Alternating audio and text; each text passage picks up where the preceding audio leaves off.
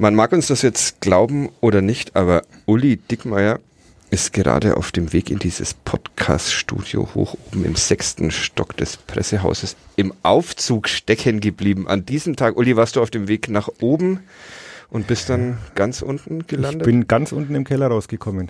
Ja, ist eine Gewisse meiner, Parallelen möchte ich jetzt nicht weiter ausführen, aber es war schon sehr erschreckend. Eine meiner Urängste. Ja, es war dunkel, es ging nichts mehr, die Tür ging nicht mehr auf. Und ich habe gedacht, so, jetzt geht's mir wie im Club, jetzt stecke ich da unten ich wollte gerade sagen, die perfekte Ja. Überleitung zu diesem ersten FC Nürnberg. Aber ich habe den die Trendwende geschafft. Du hast die Trendwende bin geschafft, du bist oben angekommen. Wahrscheinlich gelingt es auch irgendwann dem Club. Ich will kurz etwas vorlesen. Wir haben uns nach der Rückkehr aus Bochum zusammengesetzt, die Situation selbstkritisch und ehrlich analysiert und sind gemeinsam zu dem Entschluss gekommen, dass es der richtige Schritt ist, die Zusammenarbeit zu beenden. Das sind die Worte von Robert Palikutscher, Sportvorstand beim 1. FC Nürnberg. Und mit diesen Worten hat er erklärt, warum der 1. FC Nürnberg seit heute, Dienstag, 5. November- November, keinen Trainer mehr hat. Darüber wollen wir gleich sprechen. Ihr hört Kadepp, den Club-Podcast von nordbayern.de. Mein Name ist Fadi Kiblavi und mit mir hier endlich Uli Dickmeier, Redakteur bei der Nürnberger Zeitung. Bis gleich erstmal ein bisschen Musik.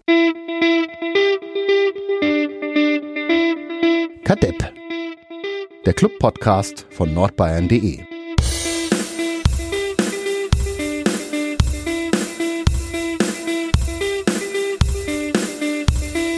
Uli Dickmeier, ist Fadi. Damir Kanadi ein guter Fußballtrainer? Ich glaube, es wäre vermessen zu, zu, zu sagen, dass er kein guter Fußballtrainer wäre, nach dem, was er doch in seiner Karriere äh, geleistet und, und auch äh, geschafft hat. Das wäre jetzt, glaube ich, sehr, sehr vermessen und auch sicherlich falsch. Also er hat jetzt bewiesen, dass er ein guter Fußballtrainer sein kann, sage ich jetzt mal. Ähm, in Nürnberg war es wahrscheinlich letztlich so, dass es einfach irgendwie, wie man so sagt, immer nicht gepasst hat. Muss ein guter Fußballtrainer mehr sein als ein guter Fußballtrainer? Auch ein guter Anführer einer Gruppe von jungen Menschen? Das glaube ich schon. Und ich glaube, letztlich war das vielleicht auch hier das Problem. Ähm, man kannte ja gewisse Geschichten aus Rapid Wien. Äh, Kanadi hat immer sehr allergisch darauf reagiert, wenn man diese Phase seiner Karriere, die ja nicht so erfolgreich verlaufen ist, angesprochen hat. Er sagt immer, oder hat jetzt erst kürzlich nach der Pressekonferenz eben gesagt, er hat sich nie dazu geäußert zu dieser Karrierestation, wird es auch nicht tun, aber er allein weiß, was vorgefallen ist und es hätte Gründe gegeben. Aber er fand es eben ein bisschen unfair, dass man jetzt wieder ähm, diese, äh, dieses Kapitel rauskramt und nicht seine durchaus erfolgreiche Zeit in Griechenland oder in Alltag vorher erwähnt.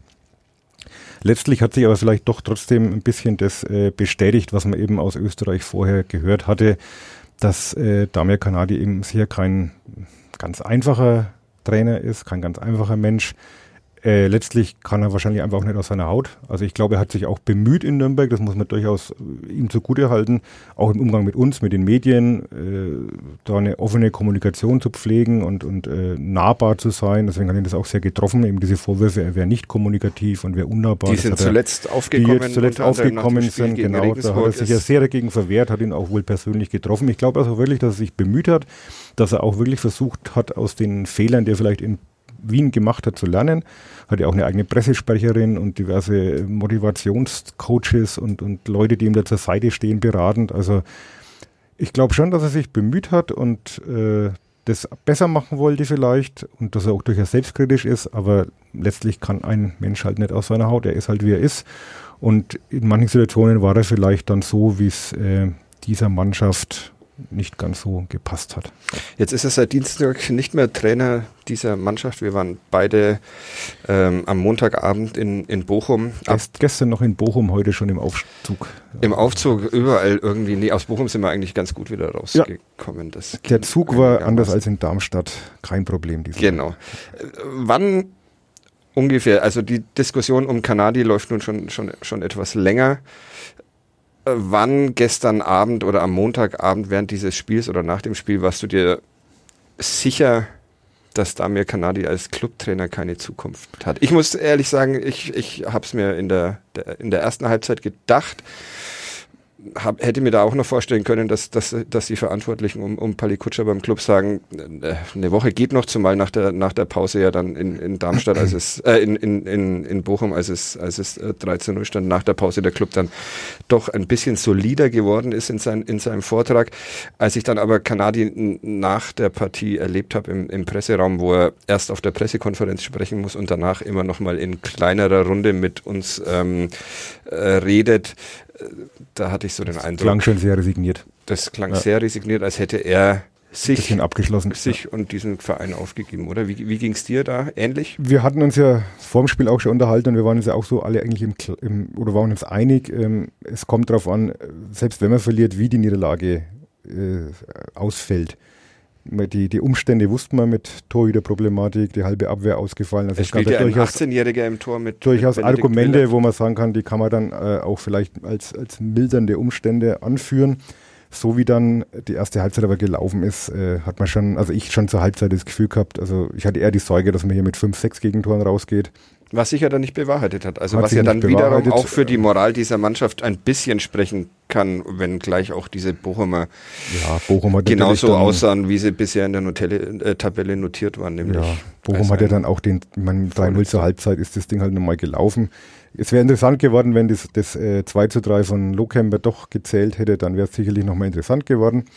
Aber letztlich war diese erste Halbzeit dann schon so erschütternd und zumal vor einem Spiel, wo der Trainer ja auch explizit darauf hingewiesen hatte, dass ein gewisser Druck da ist und dass er eine Reaktion auch äh, äh, erwartet jetzt nach dem Kaiserslautern-Spiel und dann eine Mannschaft, die dann so ja, fast lethargisch auftritt, nicht in die Zweikämpfe kommt, äh, Gegentore wirklich herschenkt.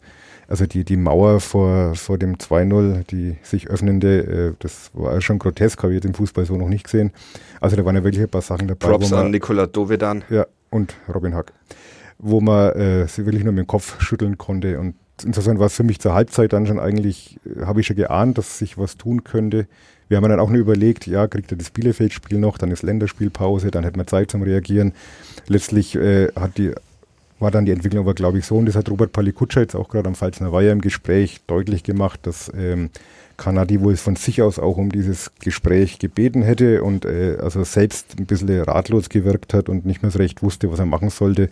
Und also man hat jetzt nicht von in beiderseitigem Einvernehmen gesprochen, die Formulierung fiel jetzt so nicht, aber äh, es klang so, als wenn man beide eingesehen, beide Parteien eingesehen hätten, dass es nicht mehr viel Sinn macht. Du hast ja jetzt in deiner knapp 400-jährigen ähm, Arbeit als Clubberichterstatter auch schon einige Trainer erlebt. Äh, ist es dir bei Kanadi besonders schwer gefallen, einen Zugang zu ihm zu finden? Also mir ging es immer, ich habe, ähm, habe ich an dieser Stelle schon mehr, mehrmals betont, die, die Vorbereitung verletzungsbedingt verpasst. Deshalb äh, im Trainingslager lernt man die, die, die Menschen beim ersten FC Nürnberg ja immer ein bisschen ja. besser kennen und äh, ich kam relativ spät dazu und hatte dann irgendwie nie mal so, so eine halbe Stunde mit Damir Kanadi, wie es im Trainingslager vielleicht ist. Und ich fand ihn immer, ich fand ihn freundlich höflich, sehr distanziert. Höflich distanziert habe ich ja, heute umschrieben genau, in meinem genau. Kommentar, der bisschen, in der Zeitung steht. Bisschen wird. misstrauisch auch den, Nicht den nur Journalisten sehr gegenüber. misstrauisch. Und dann kommen natürlich immer so Sachen dazu, die man aus der Mannschaft hört, aus dem Verein hört und da wird dann so das Bild gezeichnet von einem durchaus ab und an cholerischen Menschen, der sehr von seinem Tun überzeugt ist, was man als Trainer wahrscheinlich sein muss. Und ich habe mich dann immer gefragt, also es gab ja diese Anzeichen schon relativ früh, dass zwischen Mannschaft und Trainer es äh, etwas kompliziert werden könnte. Äh, frage ich mich, warum, warum kommt es dann nicht, nicht früher an die, äh, an die Tagesordnung? Ist es ein Fehler der Journalisten? Ist es ein Fehler des Vereins, der nicht genug hört auf die Stimmen, die da aus der Mannschaft kommen? Ist es ein Fehler des Trainers, der sich nicht ändern kann? Ja, man wundert sich manchmal, dass äh, solche Stimmungen, die wir als Journalisten ja mitkriegen, wir unterhalten uns ja auch mit Spielern, ähm, auch mal unter vier Augen oder vier Ohren. Ähm, dass man das natürlich nicht immer alles dann auch so schreiben kann, das ist äh, logisch, aber man kriegt ja schon gewisse Strömungen mit und es war schon in den letzten Wochen so, dass man schon das Gefühl hatte, ähm, dass, äh, dass es da schon atmosphärische Störungen in der Kabine gibt und zwar nicht erst seit ein, zwei Wochen, sondern schon länger. Wie gesagt, ich war auch im Trainingslager dabei. Ähm, wie gesagt, ich finde auch, Kanadi, man kann ihm nicht vorwerfen, er hat sich bemüht, das professionell anzugehen. Vielen war, Dank, dass du nochmal auf meine Einstiegsfrage zurückkommst, die ich dann selbst vergessen hatte, also wie du so zu ihm ja. Zugang gefunden hast. Ähm, er war immer höflich, er war korrekt. Äh, was ihm auch immer sehr wichtig war, war eben dieses gegenseitige Respekt. Das hat er also mehrmals erwähnt oder immer wieder betont, dass er respektvoll behandelt werden möchte. Die Frage war immer, wo bei ihm, äh, also ich glaube, die Grenzen waren immer ein bisschen fließend zwischen sachlicher Kritik und äh, Dinge, die dann wirklich so in den persönlichen Schmähbereich reingehen, die sich natürlich nicht gehören und die nicht sein müssen. Aber ich glaube, da war er trotzdem sehr dünnhäutig und sehr empfindlich, was sowas angeht. Und er war auch wirklich extrem misstrauisch. Also es war wirklich ganz oft so, dass man eine ganz unverfängliche Frage gestellt hat oder auch mal einen Scherz gemacht hat und er hat es sofort ernst genommen und, und hat da gleich dagegen argumentiert oder, oder auch wirklich harmlose Fragen dann irgendwo so beantwortet, als wenn man jetzt da irgendwie eben was äh, suggerieren möchte oder, oder unterschieben möchte. Also er war schon, ich glaube von seiner Persönlichkeitsstruktur ist es einfach schon ein sehr eher misstrauischer Mensch. Ich weiß nicht, was ihm in Wien vorgefallen ist, was ihn da so vielleicht geprägt hat. Das lässt sich aus der Ferne jetzt auch nur da kann man viel reininterpretieren, also ist, man muss man auch vorsichtig sein. Aber ich glaube schon, dass er ähm, ja, ein eher vorsichtiger Mensch ist. Er hat auch immer wieder betont, ähm, dass er sich alles im Leben selbst erarbeitet hat, dass ihm nichts in den Schoß gefallen ist. Hat er ja tatsächlich. Äh, ähm, stimmt also auch, dass er sich wirklich von ja. ganz unten, von der Pike auf hochgearbeitet hat über diverse Amateurligen und ähm, das war ihm auch immer ganz wichtig. Und äh, man hatte ja das Gefühl, er muss sich da immer für vieles rechtfertigen, wo er sich eigentlich gar nicht rechtfertigen musste. Aber ich glaube, andererseits äh, muss ich auch sagen, ich glaube, äh, Damir Kanadi kann privat auch ein ganz umgänglicher, netter Mensch sein. Also und es ist letztlich ist es auch nicht die Aufgabe eines Trainers, mit uns Journalisten jetzt irgendwie gut auszukommen. Ich sage mal, Fall. Ah, zu Hans Meyer einen Zugang zu bekommen, war auch extrem schwierig als jüngerer Journalist, sage ich mal damals.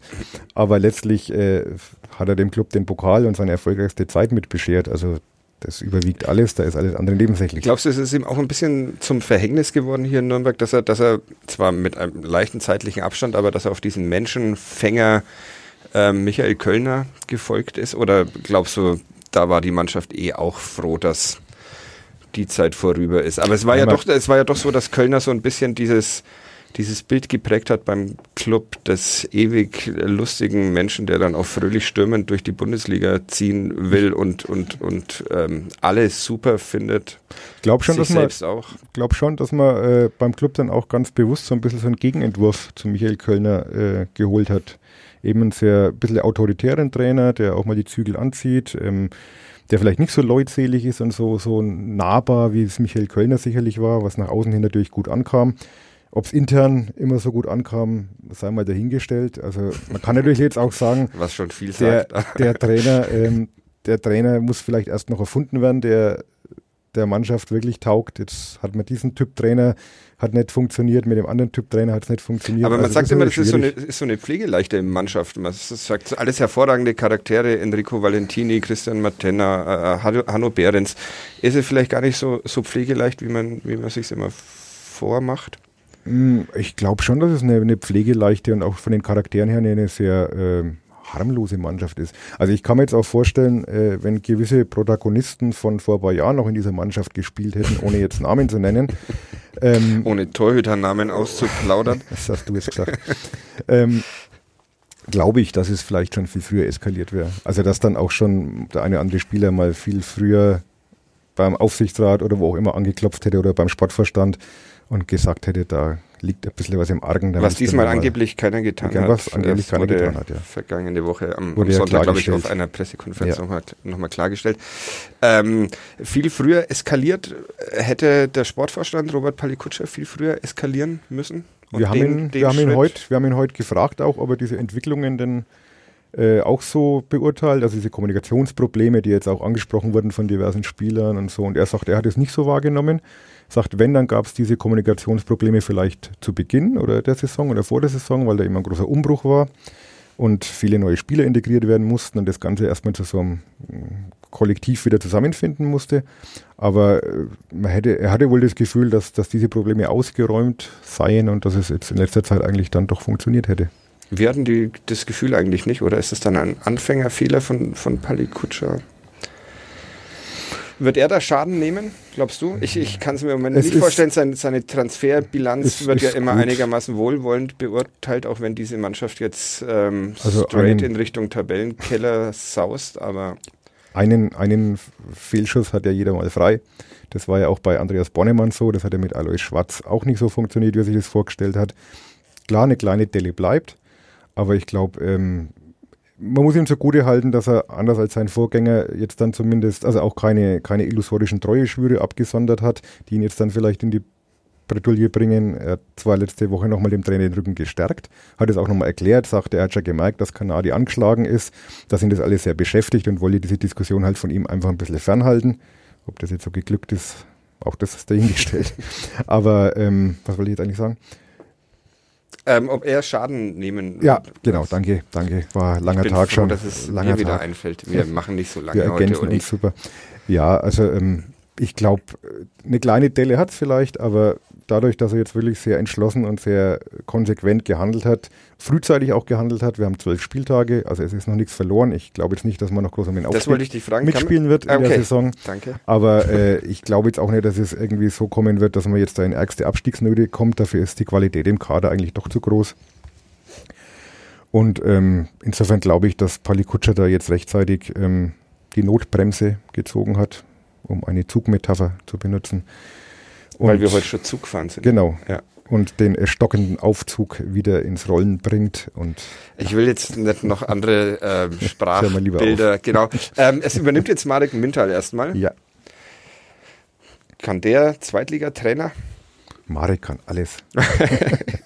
Das Hey, sagte jetzt Hans Völler Phantom. durch sein Medium Uli Dickmeyer hindurch. Ähm, Nein, also es wurde aber auch klar gesagt heute, Marek ist jetzt eine Interimslösung, der wird jetzt mal einspringen. gegen Bielefeld Gegen die Mannschaft Bielefeld betreuen und Hat dann man nicht viel zu verlieren, eine Spitzenmannschaft ja, der zweiten Liga. Ähm, und dann wird man sicherlich, denke ich, in der Länderspielpause vor dem Derby im Idealfall einen neuen Trainer präsentieren. Ich weiß nicht, ob man, nicht, ob man Marek Minter einen Gefallen tun würde, wenn man ihn jetzt in der Situation richtig in die Verantwortung nimmt. Es ist letztes Jahr mit dem Co-Trainer, mit Boris Schommers, auch nicht wirklich äh, gut gegangen. Ich glaube, ein richtig neuer Impuls ist dann schon wichtig. Und eigentlich will ja auch Marek nie mal jemand entlassen müssen. Also das ist eine ganz furchtbare Vorstellung. Willst du einen, einen vorschlagen, den man dann irgendwann mal wieder entlässt? Was, was hast du? Naja, ich gestehe ein, dass ich auch äh, vor der Saison schon ein bisschen mit äh, Achim Bayerlotzer geliebäugelt habe. Den finde ich wirklich äh, Der stand jetzt äh, nicht. 16.26 ja, Uhr genau, der bleibt in noch Köln. in Köln also, unter Vertrag steht. die haben sich nochmal geeinigt, dass er weitermachen darf. Wäre meiner Meinung nach schon ein Trainer, der aus verschiedenen Gründen gut nach Nürnberg passen könnte. Also ich habe ihn in seiner Regensburger Zeit, äh, hatte auch schon mal zu, mit ihm zu tun, als er noch in Leipzig gearbeitet hat, als sehr angenehmen Menschen empfunden. Ähm, er hat das Club-Gen, was ja heute doch immer sehr wichtig ist, wie wir wissen. Mhm. Ähm, kennt Verein, kennt das Umfeld, ähm, hat in Regensburg bewiesen, was man beim Club ja auch immer gern anführt, dass man aus wenig auch viel machen kann. Und wäre jetzt schon so ein Trainer, den ich mir hier gut vorstellen könnte. Aber Achim ähm, Bayerlotzer, bitte melde dich. vielleicht tut sich ja nächstes Wochenende was. Ohne dem Achim Bayerlotzer in Köln natürlich irgendwas Schlechtes zu wünschen. Und die Frage ist natürlich dann, ob man dann so schnell vom einen Verein zum nächsten, ob das dann immer so gut ist. Aber es wäre prinzipiell ein, ein Trainer, den ich mir hier gut vorstellen könnte. Ständig Trainerwechsel. Ja. Wir haben letzte Woche hier an dieser Stelle versucht, diese Trainerdiskussion ähm, zu vermeiden, haben sie na natürlich geführt. Es gab äh, Stimmen unter anderem von Florian Zenger, der, der sagte, er ist dabei bei Andreas Bornemann, der ähm, sagt, man macht, macht mal so eine, eine Halbrunde fertig und wechselt dann im Winter oder, oder im Sommer, dass diese Trainerwechsel im laufenden Betrieb oft nichts bringen. Wie ist da deine Meinung? Ich glaube, da gibt es jetzt, äh, wenn man den Florian Zenger äh, beauftragen würde, mal die Statistik zu untersuchen der Trainerentlassungen, was er bestimmt gerne macht, hallo Ja. Flo. Äh, Wir haben anderes zu tun. ja, wir haben heute keine Zeit für sowas. Wir müssen uns ein Glas Wasser einschenken. Aber ich glaube, da gibt es sowohl als auch äh, genug Beispiele, wo es funktioniert hat oder eben auch nicht funktioniert hat. Also Wir hoffen mal, dass es, dass es jetzt funktioniert. Wir machen heute einen etwas kürzeren äh, Podcast, weil wir beide tatsächlich noch etwas zu arbeiten haben. Bei uns wird wir morgen. wissen nicht, wo der Aufzug hinfährt. Das stimmt, wir nehmen die Treppe. Ja. Das ist vielleicht sicherer. Bei uns in den Nürnberger Nachrichten wird äh, morgen Wolfgang Lars erscheinen, also am Mittwoch mit einem ähm, Leitartikel. Ich habe eine Seite 3 geschrieben über Damir Kanadi. Im Sportteil haben wir auch nochmal eine Geschichte. Ein ähnlicher Aufwand wird bei der Nürnberger Zeitung diesmal alleine von dir betrieben. Ja. Was hast du noch so alles zu tun? Ich habe auch einen Leitartikel, habe eine Seite 3 Geschichte, habe dann hinten die Trainerentlassung und ja, das reicht dann für heute. Das reicht dann für heute. Das Denke ist ein ähm, äh, schönes Schlusswort ist es eigentlich nicht. Es ist, es ist aber ein Schlusswort es für vielleicht heute. Hat es Damir Kanadi heute früh auch gesagt. Genau. So Palikutsche, es das reicht dann für heute mal. Schon haben wir eine Klammer. Wir gehen die Treppen nach unten in die Redaktionsräume, arbeiten da noch ein bisschen und hören uns nächste Woche wieder, dann vielleicht mal wieder mit erfreulichem vom ersten.